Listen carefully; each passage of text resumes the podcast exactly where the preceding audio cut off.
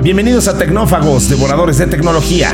El día de hoy, los platillos a devorar son los siguientes. Las cámaras de Tesla espían a los clientes, pero no son los únicos. ¿Funcionaría un estándar de redes sociales abierto? Aquí lo vamos a discutir. La carrera por el liderazgo de la tecnología 5.5G ya comenzó. Si eres de los que usa el celular en el baño, y estamos seguros de que sí eres, esperamos que pronto dejes de hacerlo y aquí te vamos a explicar por qué. Así arranca Tecnófagos Devoradores de Tecnología. Kio Networks presenta el podcast de Tecnófagos, una mesa de alta especialidad servida para ti en tres tiempos. Acompaña a Ricardo Massa y Bernardo González, dos especialistas en masticar información tecnológica para ti. Prepárate para devorar junto a los tecnófagos todas las noticias de las innovaciones del momento. Muy bien, pues eh, recuerden por favor mandarnos sus temas de interés. Ustedes hacen este podcast. Escríbanos a tecnófagos.kionetworks.com o mejor aún, únanse al grupo de Telegram que tenemos ahí. Eh, ustedes nada más buscan Tecnófagos en Telegram y ahí estaremos sus servidores, que a saber somos su servidor Ricardo Massa y mi querido amigo el tecnófago que todo lo sabe en términos de tecnología y materias anexas, mi querido Bernie González. ¿Cómo estás, Bernie? Muy bien, muy contento, Rick, de que estemos nuevamente grabando otro episodio más aquí de Tecnófagos.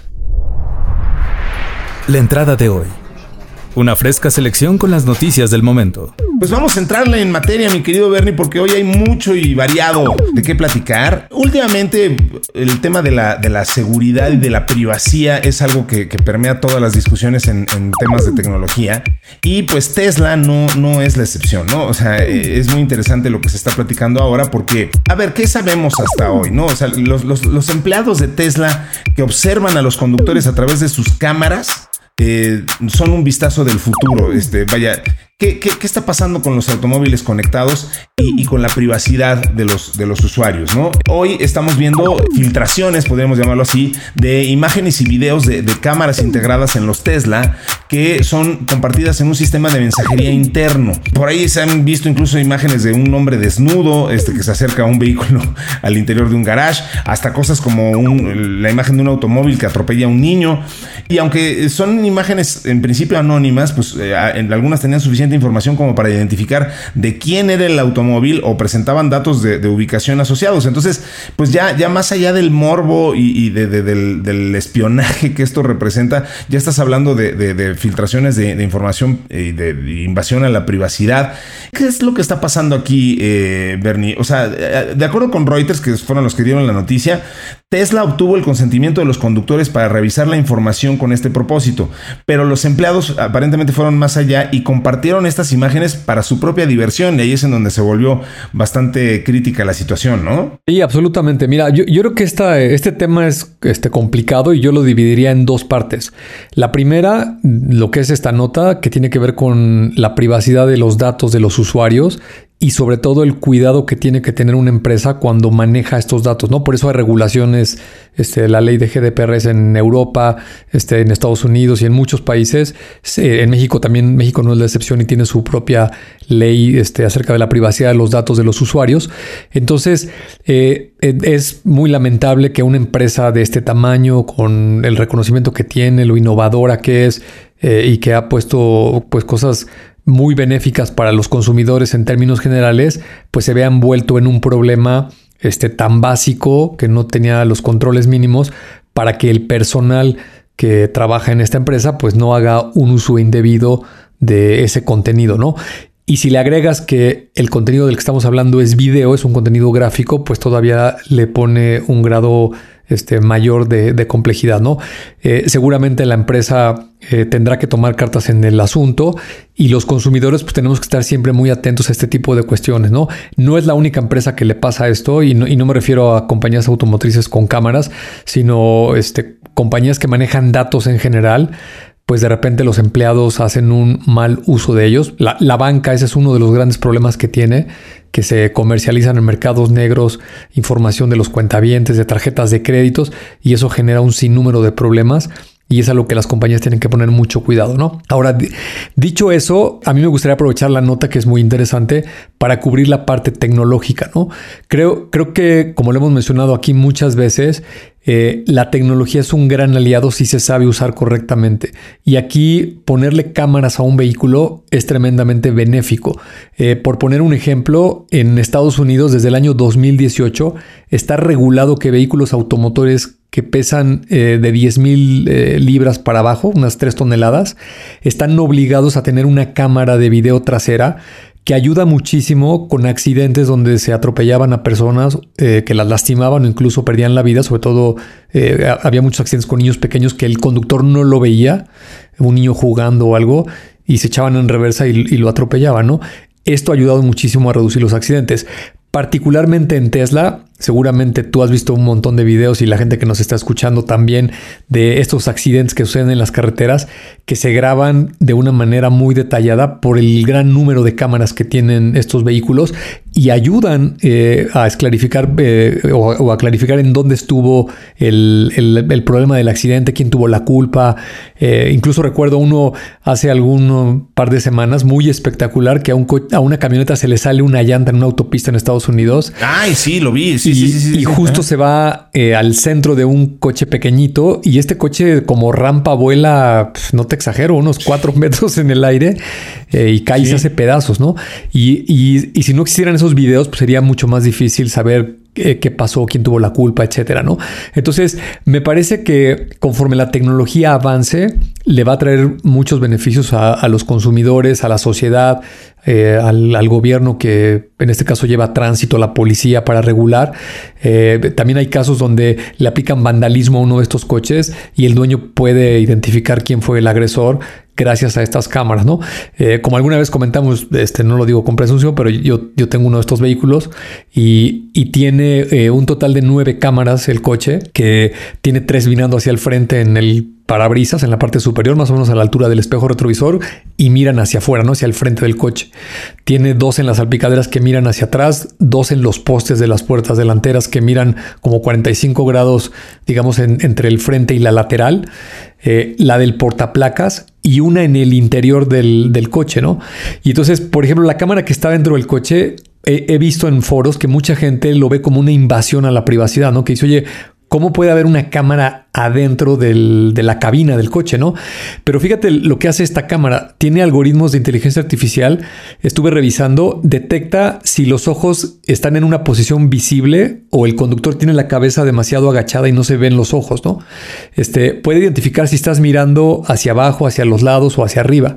Se da cuenta si traes lentes de sol, si traes un teléfono en las manos o pegado en la cara, este, si estás volteando hacia los lados y con base en ello el coche te, manda ciertas alertas que pues puede ser muy útil para evitar accidentes, ¿no? Entonces, me, parece que bien utilizada la tecnología eh, es, es, un, es, una gran ayuda eh, y de todas maneras es algo que cada vez más vamos a ver cámaras por todos lados y nos tenemos que acostumbrar a que esto, por ejemplo, en una ciudad, eh, una ciudad compleja como la Ciudad de México, con temas de violencia, de inseguridad, etcétera, pues es de gran, gran ayuda contar con sistemas de videovigilancia, ¿no?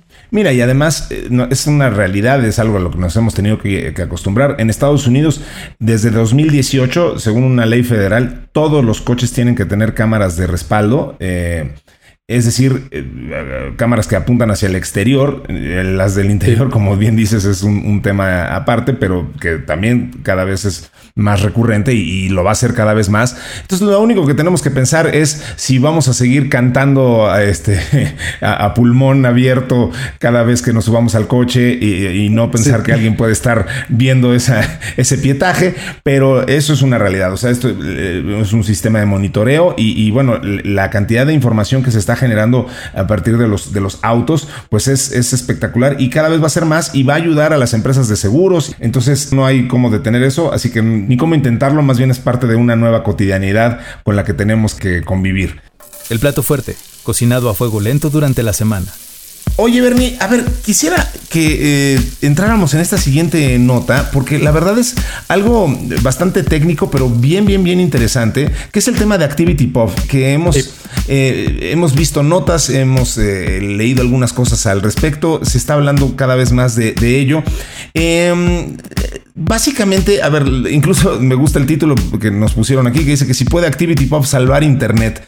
¿Por qué? Porque mucha gente está muy entusiasmada con este nuevo estándar para redes sociales que básicamente lo que busca es crear un perfil eh, abierto centrado en un usuario, en el usuario, y, que pues, pudiera hacer unas redes sociales unificadas. A ver si no digo una burrada, porque yo, yo no, como saben, yo no tengo el background técnico que tiene Bernie, pero, pero tratando de, dar un poco de contexto, lo que entiendo es que eh, Activity Pop es una tecnología que permite que las redes sociales se, hagan interoperables, digamos, ¿no? O sea, conectando todo a, una sola fuente, un solo gráfico. Aquí le pusieron un, gráfico social, cosa que yo no, yo no había escuchado ese término, que es un sistema de intercambio de contenido. Y bueno, pues lo que estamos viendo es que en lugar de tener, eh, o sea, ¿qué significa todo esto para el usuario? Vaya, es que tengas una sola, un, solo sistema universal de identidad y entonces en lugar de tener que autentificarte en distintas redes, este, pues tengas un solo login, digamos, y puedas este, entonces eh, ver eh, si subes una foto en TikTok, o bueno, subes un video en TikTok, mejor dicho,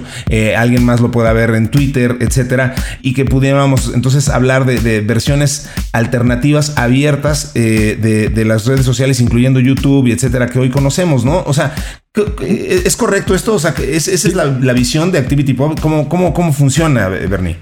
Sí, absolutamente es como lo describes. Y fíjate que yo, yo, no estaba tan familiarizado con el concepto y ya que lo lees y lo entiendes, más bien lo que sucede con las redes sociales es que tienen una distorsión porque la tecnología salió más rápido que lo que los gobiernos y la propia sociedad lo pudimos entender y regular. Como siempre sucede. Como siempre sucede. Eh, pero hay un ejemplo bien sencillo para entender cómo funciona esto de Activity Pop y cuál es el concepto. Por ejemplo, la telefonía. la telefonía eh, fija móvil o incluso la mensajería, que, aquí es algo que, es bastante análogo a, las redes sociales, como el SMS, pues no funcionaría y no tendría ningún sentido si solo pudieras intercambiar eh, llamadas y contenido con la gente que está en la compañía en la que tú estás, ¿no? Es como si yo tuviera eh, un teléfono de, no sé, de, ATT y tú tienes uno de T-Mobile y entonces tú y yo no podemos hablar por teléfono ni nos podemos mandar mensajes porque estamos en compañías distintas, ¿no? Sería un absurdo. Eh, el, el hecho de que funcione la telefonía, pues tiene que implicar que haya una interoperabilidad entre los distintos proveedores que existen en el mercado. Y entonces ahí entra eh, la Comisión de Comunicaciones de cada país y regula cuáles son las reglas y cómo es que se tienen que interconectar. Pero yo diría que esa es la palabra, ¿no? Debe, debe haber un intercambio de, contenido para que el sistema eh, produzca beneficios a los consumidores. Ahora, ¿qué ha sucedido en las redes sociales? Pues esto creció tan rápido y pocas empresas eh, se quedaron con unos segmentos muy grandes del mercado que incluso esa fue la barrera de entrada, ¿no? Este, número uno, prácticamente todas las redes sociales donde el usuario participa con su contenido, lo primero que te van a decir cuando lees los términos y condiciones es que en todo lo que tú subas, el dueño de ese contenido automáticamente es la empresa, ¿no? O sea, la gente que sube la foto de su bebé y de la boda y el video y los mejores momentos de su vida, le está entregando los derechos en su totalidad de ese contenido a la empresa que corresponda, ¿no? No importa si es Facebook, YouTube, Twitter, la que tú me digas. Y la empresa dice que puede hacer lo que quiera con ese contenido porque tú ya no eres el dueño. Y aparte, no te deja sacarlo de ahí, ¿no? O sea, si, si, si tú subes este, fotos de tu hijo a este, a, no Facebook. Sé, a, Facebook eh, y se los quieres compartir, no sé, a una tía eh, y tu tía no tiene Facebook, este, tiene Twitter, este, pues no puedes, ¿no? Tienes que, que sí, hacer una serie de pasos intermedios y triquiñuelas. Exacto. En el mejor de los casos, este, ir al contenido y descargarlo si es que tú ya no lo tienes. Eh, este, y, ponerlo local y luego volvérselo a mandar a quien quieras, ¿no? Y si luego te encuentras otro pariente que no tiene ni Facebook ni Twitter y está a lo mejor en Pinterest, pues tienes que volver a hacer lo mismo, ¿no? Y entonces es un verdadero relajo estar haciendo eso, ¿no? Lo que busca esta tecnología o esta iniciativa de Activity Pop es que igualito que las telefónicas, tú puedas intercambiar ese contenido. Eh, digamos que el concepto es separar la interfaz, la plataforma y el servicio del contenido. Y algo muy polémico, que, ahí está la complicación del asunto, es darle eh, autonomía al usuario de su contenido, que así es como debería de ser. Porque si lo piensas, este, pues las fotos de los hijos de Bernardo pues son de él, ¿no? ¿no? No son de Facebook ni de Twitter. Y entonces ahí ya se distorsionó algo y eso va a estar muy complicado, ¿no? Ahora, la buena noticia dentro de esto, pues es que se está proponiendo hacer una alianza y hay algunas empresas, no, no, las más grandes, las que tienen mayor segmento, pero sí algunas importantes. Está Tumblr, está eh, Flipboard, Medium, la Fundación Mozilla y, Meta dice que, está ahí este, analizándolo, ¿no? ojalá. Es lo que se ha eh, dado por llamar el Fediverso, de Fediverse. Ajá, correctamente. Es, como una federación eh, en, donde se van a poner estas reglas. Eh, que, es el equivalente, yo lo, yo lo entiendo como si fueran los operadores telefónicos de un país, ¿no? Este, es, exactamente la misma analogía, ¿no? Ahora, eh, si lo vemos, eh, me, saqué los datos, este, los más recientes de cómo está el mercado distribuido actualmente a nivel global con las empresas de redes sociales. Y, y, pues lo que pasa es que está muy desbalanceado, ¿no? Facebook tiene cerca de 3 mil millones de usuarios, 2.96. YouTube tiene 2.200 millones de... Esto es, eh, hay, una nueva métrica que se llaman Monthly Active Users, usuarios activos mensuales. Sí para no tener ahí números ya distorsionados de gente que se dio de alta a lo mejor hace cinco años y no participa. nunca volvió, son, los que están activos, ¿no? Este, 3 mil millones Facebook, 2.2 YouTube, WhatsApp 2 mil millones, Instagram 2 mil millones. Estos que acabo de mencionar, tres son de Meta, ¿no? Este, solamente está colado ahí YouTube, que es de Google. Eh, WeChat tiene 1.260 millones de, de usuarios y TikTok, es el que acaba de entrar a este grupo, tiene mil millones de, usuarios, ¿no? Entonces los intereses de estas empresas pues, son eh, muy altos para que esto no suceda, ¿no? Que quieren seguir manteniendo barreras altas de entrada a cualquier competidor eh, y, no va a estar fácil esa discusión. Por supuesto, y además, eh, sobre todo si se trata de, crear estas especies de, de, alternativas, ¿no? De cosas que ya son muy ya, ya están muy encarnadas en la sociedad, ¿no? O sea, como estas plataformas que mencionas. Pero sí ya estamos viendo, eh, vaya, eh, estoy leyendo un poco más al respecto y estoy viendo que eh, si has usado Mastodon, por ejemplo, que es este, este, esta versión genérica intercambiable de, Twitter, pues entonces has estado utilizando ActivityPuff porque, porque ellos utilizan esta plataforma como protocolo principal desde 2017. y por eso lo, este Fediverse lo utiliza como buque insignia Mastodon, y algunos otros jugadores en crecimiento eh, como PixelFed, que es un Instagram descentralizado, y PeerTube, que es un YouTube descentralizado. Parece que estamos diciendo versiones piratas de, de, otras este, plataformas, pero en realidad pues son estas versiones abiertas para que permiten que los usuarios este, estén de forma descentralizada en, ellos, ¿no? Entonces, eh, bien, bien interesante lo que está pasando con, esto. Eh, y, y como dices, pues es que además esa era la intención desde el principio, ¿no? O sea, que tú fueras el dueño de tus datos, que las plataformas simplemente fueran eso, plataformas en las que tú eh, publicabas tu contenido y, luego, quién sabe en qué momento nos eh, eh, inmiscuimos en esta conversación muy extraña de, quiénes son los dueños de tus datos y hasta qué tanto podían accesar a ellos y tal. Y esta, esta iniciativa de ActivityPub, pues no es otra cosa más que justo eso, una iniciativa que pretende combatir esto y, y regresar la conversación a donde estaba originalmente. Entonces, bien bien, interesante lo que está pasando y sin duda algo que valdrá la pena que voltemos a ver en eh, episodios subsecuentes de este podcast que llamamos Tecnófagos.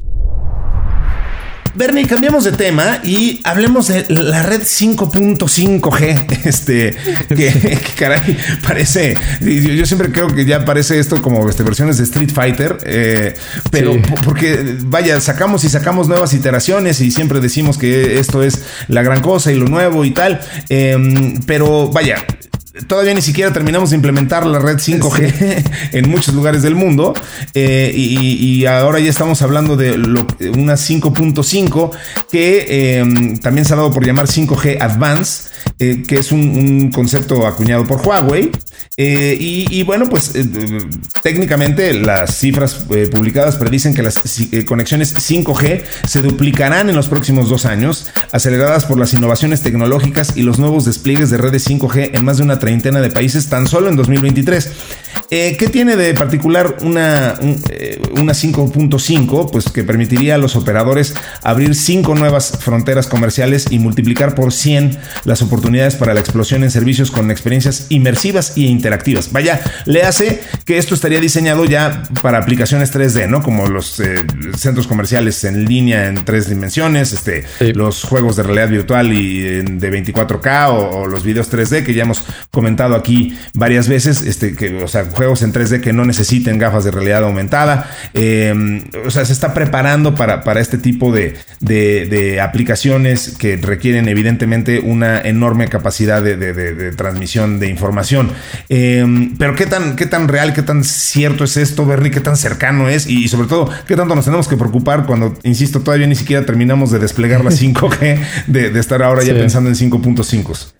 Sí, mira, y esta no está conectada con la anterior, ¿no? Precisamente como está muy regulado eh, los carriers y todas las este, empresas de telefonía y de datos en, el mundo, eh, cuando se liberan estos estándares, pues llevan muchos años, ¿no? No, ¿no? no, es algo así como que lo vamos a estar cambiando cada dos, tres años, sino que son como olas.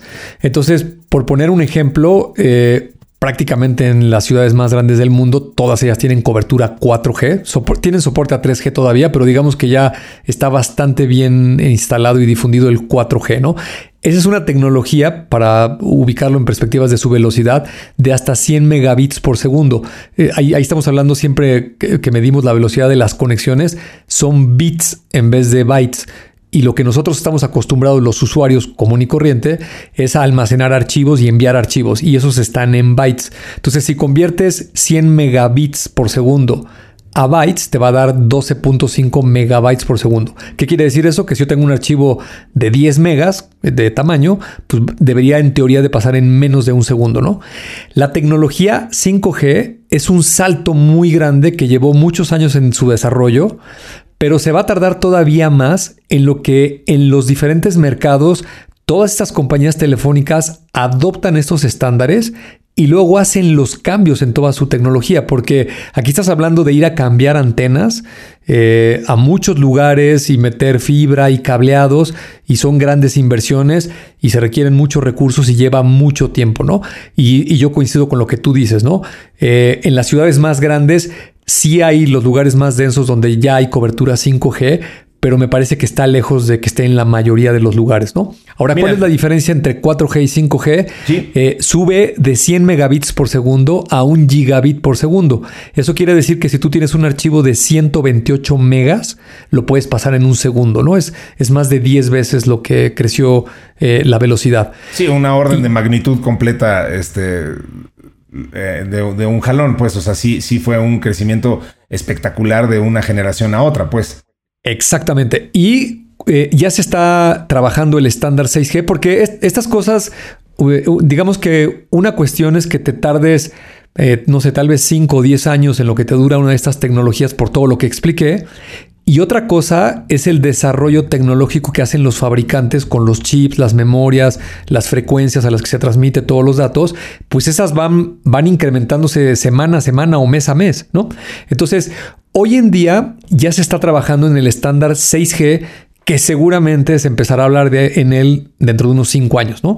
Pero ese estándar 6G está otra vez contextualizado en 10 veces más grandes. ¿Qué quiere decir eso? Que se van a transmitir archivos a 100 gigabits por segundo, que va a ser pues una locura, ¿no? Vas a poder pasar un archivo de 12.8 gigas en un segundo. Eh, para que te des una idea, una película 4K de 2 horas este, tiene muchos factores, ¿no? Este, el, el codec que utilices y la compresión, el tipo de video, etcétera. Pero si le pones una regla de dedo, pesará más o menos entre unos 20 y 40 gigas el, archivo de una película de, digamos, dos horas, resolución 4K. En una red 6G, en teoría la deberías de poder pasar en, unos 4 segundos. Exacto muy, muy rápido.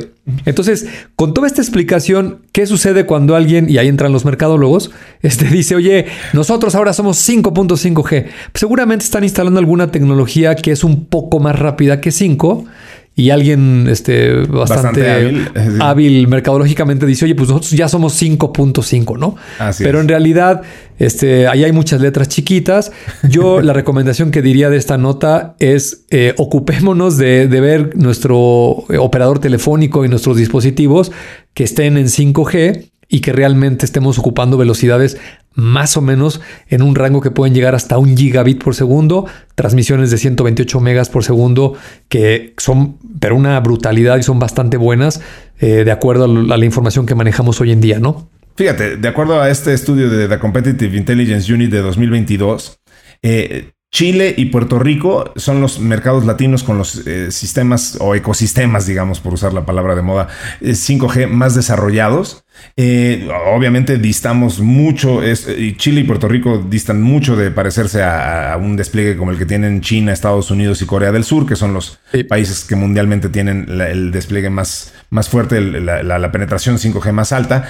Pero eh, hablando de los países latinoamericanos, Argentina, Brasil, Guatemala, nosotros, México, Perú, República Dominicana y Uruguay completan la lista de aquellos que, que ya tienen un despliegue comercial de esta tecnología. Y Colombia y Ecuador fíjate, una economía tan desarrollada como la de Colombia apenas está todavía en fase de pruebas, ¿no? O sea, entonces estamos hablando de, de algo todavía bastante, bastante distante. Siempre queda un espacio para el postre. Pues vamos a cerrar el día de hoy con una nota bien, este, eh, ¿cómo decirlo? Como entre paranoide y, escabrosa, escatológica también un poco. Este, hoy, que se dio por declarado el fin de la pandemia. Justo, justo. el, día, el, día, el día que estamos grabando esto, eh, la Organización Mundial de la Salud declaró el, final de la pandemia, que no el fin, obviamente, del virus del COVID-19. Ese, ese no, no obedece lo que diga la Organización Mundial de la Salud. Eh, pero pero, sí se declaró el final de la pandemia como tal, eh, del riesgo mundial. Eh, y, vaya, eh, nos, dan esta nota en la que hablamos de la, digamos, de los riesgos de la infección microbiana a través de un teléfono celular. Este, vaya, se calcula que el 90% de los humanos poseemos o utilizamos un teléfono móvil a diario y la mayoría de, de esos seres humanos, incluyéndonos a nosotros, tocamos ese celular, ese artefacto, unos cientos de veces diarias. Eh, en el Reino Unido, por ejemplo, una encuesta del 2019 descubrió que la mayoría de la gente utiliza su teléfono en el baño. Yo no sé cuánto le hayan pagado a, los que hicieron esta encuesta, pero digo, eso se los pude haber dicho yo. Eh, y, vaya, obvio. sí, vaya. Este, y, eh, vaya, no sorprende que, estudios recientes indiquen que los celulares, por ende, son más sucios que los asientos de los inodoros. Um, estudios realizados sobre la colonización microbiológica de los teléfonos móviles demuestran que pueden estar contaminados con muchos tipos diferentes de bacterias potencialmente patógenas y algunas incluso resistentes a los antibióticos. Este. Digo, ¿qué, se puede hacer ante esto? Pues un poquito de higiene, usar toallitas o spray a base de alcohol, eh, que eh, asegúrense de que contenga al menos un 70% de alcohol para desinfectar las carcasas de los teléfonos, y las pantallas táctiles y pues aplicarlas todos los días si es posible. Eh, digo, evidentemente esto es cierto, el, teléfono lo llevas a todos lados, incluyendo muchas veces al baño. Esa quizá no sea tan buena idea. Y, pero bueno, si, si eso es lo que hiciste, como lo hace toda la humanidad, pues eh, no será mala idea entonces después darle una pasadita con una, toalla de estas que, este, desinfectantes. Y fíjate que la nota es bien interesante, no, solo por el tema del, móvil, que es un foco de virus y bacterias este, muy fuerte, sino yo creo que por estos patrones de comportamiento que adquirimos respecto a la higiene durante la pandemia, ¿no? Ahí nos vimos forzados todos, este, por lo que estaba sucediendo, a lavarnos las manos con mucha frecuencia, a no darnos la mano y a, y ser muy conscientes de las cosas que tocábamos durante el día, ¿no? Y, recuerdo, por ejemplo, nosotros en la oficina teníamos ahí la asesoría de un médico que, nos apoyaba con estos temas y nos decía que estaba bajando drásticamente las infecciones estomacales. Correcto. Por, porque la gente tenía mucha asepsia, este, mucho cuidado y era muy consciente, ¿no? Yo creo que debemos de quedarnos con esos aprendizajes. Eh, la recomendación sería no uses el teléfono en el inodoro porque eh, igual y, dices, es que salí y me lavé las manos. Pues sí, pero, pero no, no, no lavas el teléfono, ¿no? No lo metes al, lavabo y le echas jabón a tu celular. Este es muy complicado. Y, y, si te pones a pensar, pues desde que te levantas en tu casa, eh, agarras y tocas un montón de superficies, te subes al coche. Ahora otra vez ya tenemos la costumbre de saludar a la gente, de agarrar manijas. Eh, no nos lavamos las manos, la verdad, como lo hacíamos antes. Así es. Y este dispositivo que traemos en, en el bolsillo, eh, seguramente hay, este, hay cualquier cantidad de estudios de cuántas veces al día lo tocas ¿no? con, con, los dedos. Y ese, sin lugar a duda, es el foco número uno de cualquier cantidad de microbios que, que, los estés llevando a otras partes del cuerpo que no quieres. Así que la recomendación es justo esa, ¿no? Eh, incluyenlo en tus hábitos de limpieza y yo les recomiendo que no perdamos esa buena costumbre de lavarnos con frecuencia las manos. Justo por eso estos episodios de Tecnófagos los hacemos con la máxima asepsia posible. Eh, Exacto. Cada quien graba desde su computadora personal en su casa eh, y también desde lejos. Eh, la gente que nos ayuda a hacer este podcast realiza su trabajo y a ellos les agradecemos muchísimo a, Mario Terrés en la edición, a Dalibasti Santiago en la redacción, a Citlal Sin Vallarta en la producción y a todos ustedes por escucharnos. les invitamos que también sigamos teniendo esta buena este, costumbre de, evitar el contacto físico y mejor nos veamos en nuestro grupo de, Telegram. Ahí busquen a Tecnófagos, sigamos ahí la, conversación. Y pues mientras tanto se nos acabó el tiempo, mi querido Bernie, así que este, pues no queda más que despedirnos. Así es, sigamos la sobremesa en Telegram, a fin que es virtual, y nos escuchamos en el siguiente episodio aquí en Tecnófagos. Así será, hasta pronto.